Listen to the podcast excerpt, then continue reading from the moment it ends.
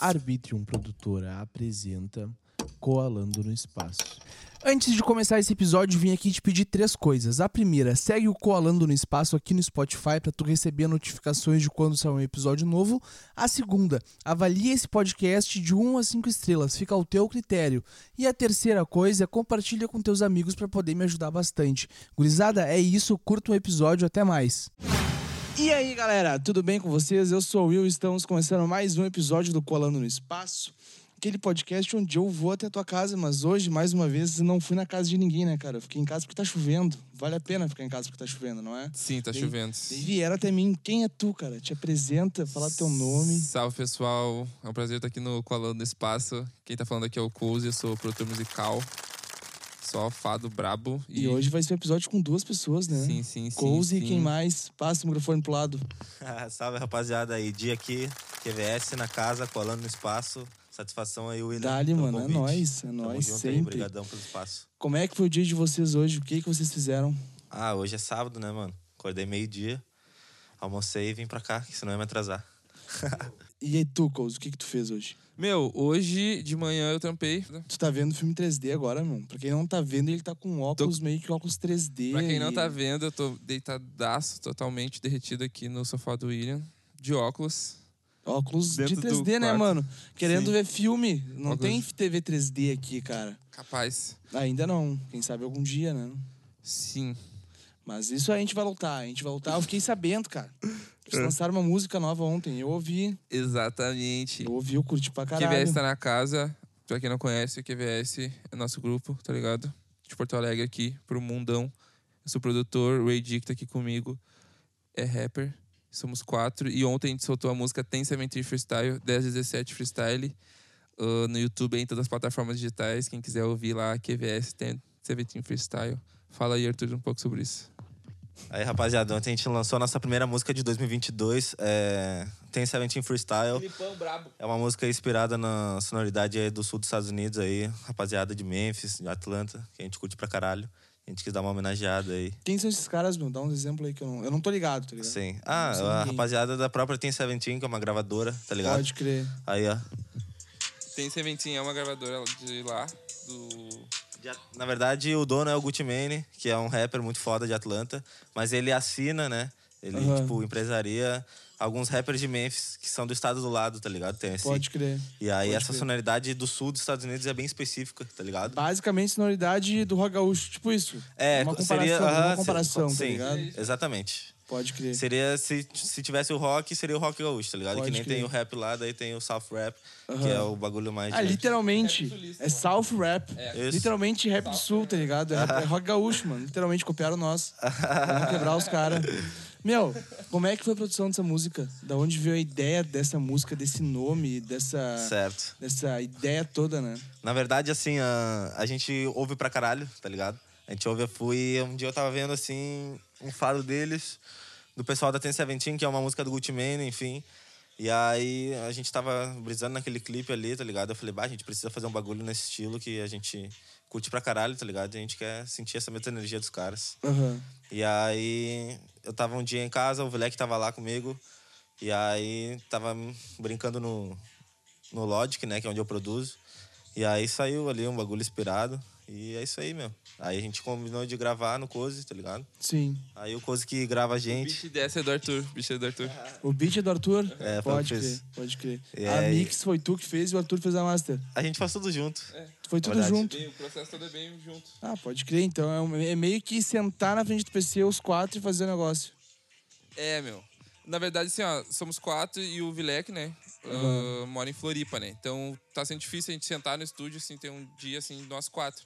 Mas, geralmente é isso aí. Esse é o ideal. Normalmente sentar os quatro, bota um beat ali e todo mundo rima. Como eu e o Arthur produzimos, ah, e a gente gosta, né? A gente preza por isso, pela essa originalidade, já que a gente pode fazer os beats. Aham. Ah, gostamos a full disso, somos muito fã dos produtores gringos lá, lá de fora. Ah, então a gente senta ali, a gente faz o beat na hora e os guris escrevem. Às vezes sai quatro músicas, às vezes não sai nada. Mas qual que é, Mas a, é a um- principal diferença de influência que vocês têm aqui pra que eles têm lá? Meu, eu tipo assim, ó, o trap veio pro Brasil ali em 2017, né? Que começou a vir mesmo. E ele era bem parecido com uma wave que tava acontecendo lá fora, tá ligado? Do Aham. Migos, eu sinto. Pode Só que crer. o rap lá fora, de 2017 pra cá, já mudou muito. E a estética nacional ainda tá um pouco. Desenvolveu também, mas não tanto, tá ligado? E eu sinto que essa é a diferença, assim, quando a gente fala ah, o rap lá de fora e o rap daqui. O... Pode crer. Agora é a vez do Arthur responder. Ah, minha opinião sobre isso é que é o seguinte, ah, tipo, hoje o rap nacional, o trap nacional do Brasil, ah, ele tem bastante diferença de lá de fora, tá ligado? Sim. A gente já ramificou o trap pra uma versão brasileira. O que é bom pra caralho. Ah, com certeza. Então é muito claro os artistas que seguem a linha do trap americano, que é onde surgiu, tá ligado? Os artistas que seguem a linha do trap nacional. Tu consegue me citar alguns aqui Consigo, Brasil? com certeza. Ah, a gente, tá ligado? A gente segue bastante a linha do internacional, a Recai de Mob, tá ligado? Os Aham. caras, tipo, Derek, MC Igo, esses caras seguem bastante essa vertente internacional também. a Pode inspiração deles é bem forte. Tanto quanto a nossa. E aqui no Brasil, os caras do trap nacional já se desenvolveram de uma forma já paralela ao trap americano, tá ligado? É, tipo... eh, Tem vários pra citar, tá ligado? Mas acho que... Matou esse Doca. ah, Eu putz, sinto que na verdade, é, Eu sinto que sim, representa hoje essa estética do trap nacional brasileiro. É tipo o trap carioca, sabe? Um MD Chef. é- Já tem uma escola do trap nacional que tá ali no Rio de Janeiro. o TZ é. da Coronel também. E, tipo, Pose, o TZ, Tá, MD. o, o- uma, uma dúvida minha, que eu não tô sei nada de rap, tá ligado? Uhum. Ah, o Matuê e esse Doca são uma, tipo, uma cópia do rapper gringo ou são uma, um Com- rapper Por exemplo, o nacional, Matuê e Sidoca comparada a, tipo, um Pose do Rodo é bem mais parecido com os gringos. Um Pose do Rodo é um bagulho bem mais brasileiro, sabe? O trap dele. É Bem diferente, mais- a vertente é diferente. Da onde sai o rap, mais ou menos, é diferente. Tipo isso. É, os caras deixam claro ali a influência deles, né? Sim. É bem legal, bem legal de ver, assim, esse desenvolvimento, essa cara. A influência de vocês é totalmente da gringa, não tem nada que Sim. inspirou vocês aqui. Ah, tem. A gente sempre tá acompanhando os caras aqui, tá ligado? A gente curte os caras aqui, a gente escuta. Mas a gente se baseia pelo trap americano, assim. A gente curte, tá ligado? Aham. Por mais que a gente more no Brasil e, tipo... Tem o pessoal que cobra isso um pouco, né? Tipo, ah, você tem que fazer uns bagulho mais da cara daqui, que tá bombando aqui, tá ligado? Mas, na verdade, a nossa essência é fazer o que a gente gosta, tá ligado? E a gente gosta pra caralho do trap lá de fora, os caras americanos lá, essas referências, assim, muito foda. A gente, se vê, a gente, a gente se vê bastante nisso, tá ligado? Então, não que a gente não goste de nada daqui ou essas coisas, a gente só faz o que a gente tá afim de fazer. Tá Acha legal aquilo ali, pá, vou fazer isso aí. Tipo É, isso. tipo, aquilo vai te gerando sentimentos assim que, tipo, nossa, que foda, que foda. E naturalmente a gente se visualiza nessas situações, tá ligado? Tá, uma, uma- dúvida minha, como é que, um exemplo, vocês cantam um rap meio que gringado aqui no Brasil, Uhum. tá ligado? Um rap da gringa aqui no Brasil. Isso tem como dá fazer, tipo, a cabeça do BR? Não teria que botar algum ritmo, algum ritmo não, algum, Sim, algum entendi. swing, alguma coisa diferente na música pro brasileiro? Cara, isso aqui é foda, saca? Sim, entendi. É, na verdade, assim, eu acho que o Matuê, ele é o cara certo pra dar um exemplo disso, tá ligado? Tipo, ele se inspirou bastante nos caras americanos. Ele morou na França, esse pá, né? Ah, é, eu Foi, já né? vi um, um pouco da história dele, assim. Acho que ele já morou fora do Brasil, sim. E aí, tipo, o cara. O cara. Ah, perdi o raciocínio. Mas o cara, tipo, ele era bem inspirado nos rappers gringos, tá ligado? Sim. Mas ele também tem aquela. son- eh, Não sei se é a sonoridade dele, eu não sei explicar o que, tá ligado? Mas algo na música dele faz mostrar esse lado brasileiro, tá ligado? É isso que eu acho bala. Tipo, ele não deixa tão explícito quanto os outros, entendeu? Pode eu acho o crer, meu. muito foda, ele é um cara muito foda. Pode crer. Tem, tu, é tu, tu sendo do Brasil e vocês, principalmente sendo aqui do Rio Grande do Sul, tem que pegar, não, ao meu- ver, tá? Tem que pegar também um rolê platino, sabe? Tipo, da música uruguai e tal. Não necessariamente, sabe? Mas ia ser do caralho, porque isso tem mais chance de estourar aqui, tá ligado? E isso muitas vezes, muitas. Eu, eu basicamente, eu queria fazer podcast só pela internet tá ligado? Só que, cara, é eu estourar minha bolha e eu ir fazendo com a pessoa. Fazer ao vivo com a pessoa, saca? Sim. Porque Deus sai da minha zona de conforto. Isso é do caralho. Isso é, meu, isso é muito legal, sabe? Eu acho que sair da zona de conforto é muito bom, assim. Você sai da zona de conforto de vocês. Eu sinto que sim, porque, na verdade, muito dessa profissão de ser músico, né? De querer levar esse estilo de vida, enfim, querer fazer da música a tua vida, isso Uhum. exige um pouco de que tu saia da tua zona de conforto, entendeu? Naturalmente, se tu é um músico e Tu já tá prete- saindo. pretende ver disso, tu já tá vivendo fora da zona de conforto. Pode crer. Porque a as- zona de conforto é tudo aquilo que a sociedade diz que a gente tem que fazer pelo caminho mais fácil, entendeu? Sim, é tu fazer uma faculdade, Estudar, um fazer um concurso público, essas coisas assim, tá ligado? Pode e crer. tipo, a música ela não, ela não tem não tem nenhuma certeza, tá ligado? Tá, mas dentro da música, o que que é sair da zona de conforto pra vocês?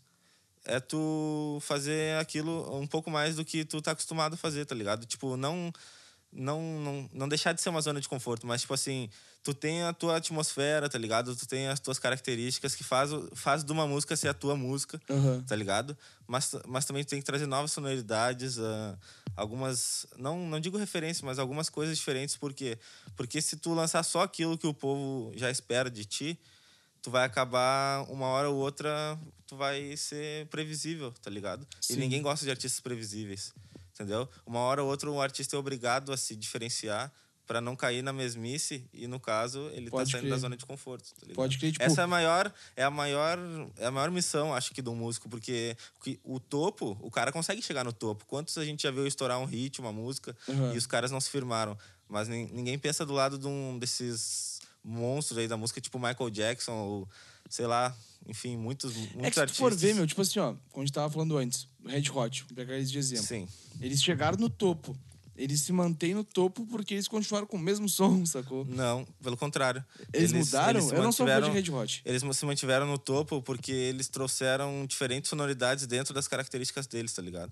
Pode tipo, crer. É que nem o Guns N' Roses, tipo, o primeiro álbum deles lá, o Appetite for Destruction. Aham. Tipo, a gente curte rock pra caralho, tá ligado? A gente sempre tocou, enfim. Sim. E aí a sonoridade dos caras era extremamente agressiva no, no É primeiro verdade, disco, tá do ligado? Use Your Illusion já é bem diferente. Isso, daí no segundo álbum eles trouxeram pianos, enfim, e isso gerou uma certa crítica por parte dos fãs, tá ligado? Sim. Na época, porra, cadê aquele rock pesado que eu esperava? Vocês vêm trazendo piano. Só Saquei. que os caras eram tão foda que só o tempo mostrou que fez muito bem pra eles sair daquela dita zona de conforto, tá ligado? Pode crer. Que eles poderiam muito bem fazer um álbum igual. Isso, isso é, é evolução e é amadurecimento, né? Exatamente. É evolução, simples. É evolução, tá ligado? Chega Pode numa, crer. num ponto que tu. O que tu já faz não é o suficiente, tá ligado? Aham. Então tu se coloca naturalmente fora da zona de conforto. Justo, justo, justo. Eu acho que tu tem que se colocar fora da zona de conforto todo momento, né? Porque tu não pode ficar só sentado ali, um exemplo. Vou gravar uma música, pegar um violão e uma bateria, deu. Gravou uma música. Tu tem que fazer alguma coisa diferente. Tu não pode sempre fazer a mesma coisa. E tu, como produtor, como é que tu te diferencia nas tuas produções, nas tuas coisas que tu faz? Eu acho que nessa vida de música aí um bom comentário sobre zona de conforto é a questão da constância, tá ligado? Não, não, não ter parado assim, ah, seguir há muito tempo. Tipo, a QVS, a gente tem há três anos já, no início desse ano. E, tipo, eu olhando assim o nosso trampo, eu fico bem orgulhoso, tá ligado? Da qualidade que a gente, da escadinha de qualidade assim que a gente conseguiu ter feito, tá ligado? Aham. Isso é uma zona de conforto que só a gente sabe quão desafiador foi isso, tá ligado? Conseguir manter, assim. A gente, eu me orgulho bastante do Qual do foi, trampo. qual foi o maior perrengue que vocês tiveram, assim? O maior perrengue até agora? É. Meu, uma coisa que, já me, que me chateou bastante. Ah, final de 2019, a gente ia fazer nosso primeiro show, tinha feito toda uma mão pra comprar um monte de equipamento, assim, pra fazer o bagulho da melhor forma. Tipo, nosso primeiro show ia ser muito bem ensaiado, equipamento muito pica, tá ligado? Aham. Que nessa questão, por exemplo, a gente sempre ah, curtiu o rap gringo e, tipo, pegou as melhores referências possível dos caras, dos melhores caras de lá, tá ligado? Pode crer. A gente preza muito por essa parte da qualidade. Enfim, íamos fazer nosso primeiro show. Daí tá. E a gente abriu pro Jovem Dex, meu. Pá, foda. No primeiro show, porque ele ia vir pra Porto Eu Alegre. lembro disso aí, esse pá, mano. Sim, meu. É Jovem Dex e MC Caveirinha. A gente abriu pra ele final de 2019. Daí tal e pá, tudo certo, tudo certo. O Arthur, o líder, tava falando com o contratante lá. Daí chegando perto da data, começou umas ladaia. De que o cara queria que a gente vendesse ingresso pra ele, tá ligado? Chegou cobrando nós. E aí, meu, já fizeram a mão. Que mão? Ah, vender aqueles 30 ingressos. Daí a gente, como assim, meu? A gente ia tocar de graça, tá ligado? E o cara que a gente queria que a gente pagasse pra tocar, tá ligado? Daí não Daí rolou. começamos a desentender, o Arthur já ficou estressado com o cara. E aí já caiu o show pra nós lá. Mano, tu, vocês não acham que é importante? que- Sim, exatamente. Daí no fim. O Ah, evento no não fim, aconteceu. Adiaram o evento, era, era pra ser tipo dezembro. Caiu pra fevereiro, com, com participação do Lennon daí. Daí chegou perto e o bagulho nunca aconteceu. Até hoje estão esperando. Sim. Mas fizeram outros shows agora, né? Sim, graças a Deus, uh, final, da, final da pandemia não, né? Mas final de 2021 ali, quando deu uma... Uma aliviada, que agora é, já uma, voltou uma tudo. aliviada, a gente achou que tinha sido o fim, né? Uh, daí, no dia que liberou uh, as casas pra fazer festa até mais de meia-noite, quatro da manhã, a gente conseguiu fazer um show. Engatamos quatro shows ali no final do ano. E aí, qual, qual, qual é que foi a sensação de fazer show, mano? A sensação de fazer show é muito foda, mano. É, tipo, na verdade, ela é uma consequência, né? Ela faz, primeiro que ela faz parte de todo o processo que a gente espera como músico, né? Sim. Uma hora tu vai ter que se apresentar, vai ter que, enfim. E aquilo ali é basicamente tu treinar, treinar, treinar, jogar por um time, sabe? Fazer treino pra esperar a hora do jogo, que a hora do jogo é ou quando sai a música na plataforma pra pessoa ouvir, ou Sim. quando a gente tá na frente delas pronto pra cantar, tá ligado? Pode Então, crer. tipo, por mais que, assim, nossas primeiras vezes, assim, tocando, às vezes o cara fica meio com aquele frio na barriga, aquelas coisas assim, de não estar acostumado também um pouco com isso, né? Sim. A lidar com o público, mas tem uma hora que tu pensa assim, bom, eu só vou fazer o que eu já sei, tá ligado? É, mano, então, se tu é um cara que se dedica, enfim, sai, sai bem mais fácil. só que essa tá questão, tu falou do frio da barriga, eu acho que é a questão de tu saber que tu vai fazer algo importante. Por isso tu fica com frio da barriga, Sim. Tá ligado? Daí tu vai, vai lá e tu vai... Por exemplo, quando eu tocava naqueles mix college que tu tinha que vender ingresso pra tocar, sabe? Uhum. Tu... Eu, eu, meu, antes de subir no palco, de manhã eu acordava mal já. Super nervoso. Saca? E daí tu. Mas imagina se essa fosse minha vida todo dia eu acordar mal, mano. Não dá pra ser assim, tá ligado? Mas, tipo, o que me deixa com frio na barriga não é sobre me apresentar na frente de pessoas e saber o que elas estão pensando e Aham. da forma que elas vão me julgar, tá ligado? Não é por isso. Não é que eu não considero isso e não me importo com a opinião das pessoas, né? Sim. Mas não é. O meu frio na barriga quando eu tenho é em relação que alguma coisa dê errado com nossa questão técnica, exatamente. crer. Equipamento ali tem que road, né? comprometa que comprometa a nossa apresentação pras pessoas, tá ligado? Aham, Não o tem meu frio na road, barriga né? é assim, ó, bah, agora não pode, sei lá, acabar a bateria do notebook, tá ligado? Se acabar a bateria do notebook, deu. Acabou, não Vai existe parar no mínimo beat. um minuto ali, entendeu? Então, tipo, Pode essas coisas crer. assim, bah, o cabo tá com mau contato, o cabo do microfone, bah, tomara que esse cabo não dê problema agora, nessa meia hora que a gente tá aqui tocando, Mas, tá ligado? meu, eu sou leigo, leigo nisso porque eu, tipo, mal fiz show na minha vida, mas Hum. pode dar muito problema essas porra aí. Pode dar muito problema.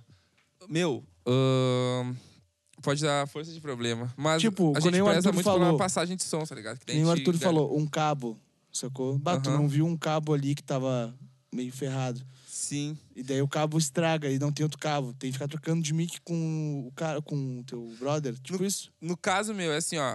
ah, o teto é que a gente toca em várias casas diferentes, né? A vida Aham. de esses bagulho de show. E esse é o problema, tá ligado? Porque tu nunca pode prever os problemas.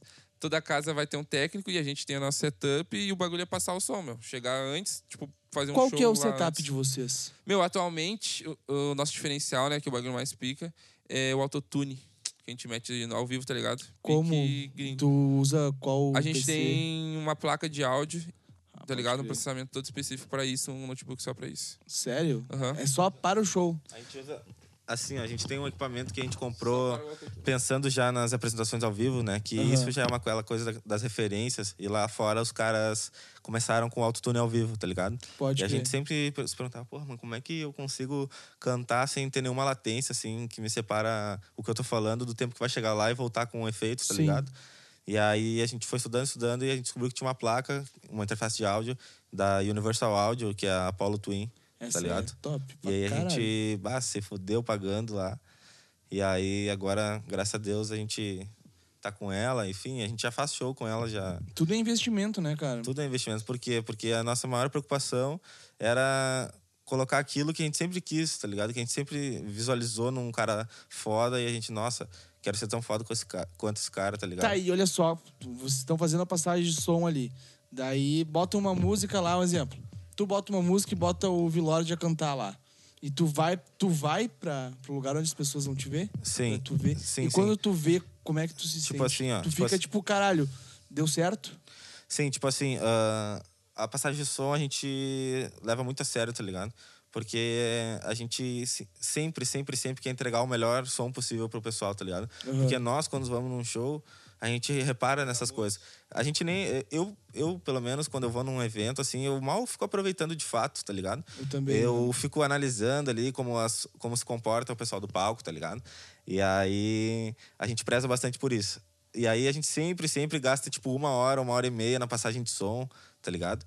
E, tipo, tentando tirar a melhor sonoridade daquilo, a acústica da casa, tá ligado? Enquanto o Cozy vai passando ali a música com o Lorde, eu vou lá pra frente do palco, lá no, uh, pra ver como é que vai soar na cara do palco, tá ligado? Pode crer, isso é importante pra e caralho. E isso mano. é uma coisa que quando a gente vai numa casa e tem um técnico lá, os caras também gostam que Não, as os caras bandas. São pau no cu também, São pau no cu né? pra caralho, ô, meu. Uma profissão dos caras, assim, ó, os caras são muito perna. mas são eles, muito mas chato, eles mano. são. É que, na verdade, essa perna é porque eles sabem o quão importante eles são pra execução do evento, tá ligado? Mas, tipo, é uma coisa nobre. As pessoas não sabem. É só um mau hábito da parte deles, mas é uma coisa nobre isso, tá ligado? Eles têm uma profissão super importante, que é não, não deixar com que nada aconteça em relação ao som, que é o que move a festa, tá ligado? Então, galera, o episódio de hoje vai ficando por aqui, mas a parte 2 desse mesmo episódio vai ser na quinta-feira às 19 horas no Spotify. Pra tu não ficar por fora, já segue o Coalando no Spotify também segue os guris da QVS no Instagram, nas redes sociais e segue o Coalando no Espaço também, pra tu ficar por dentro de tudo. Fechou? Um beijão, um abraço e tchau.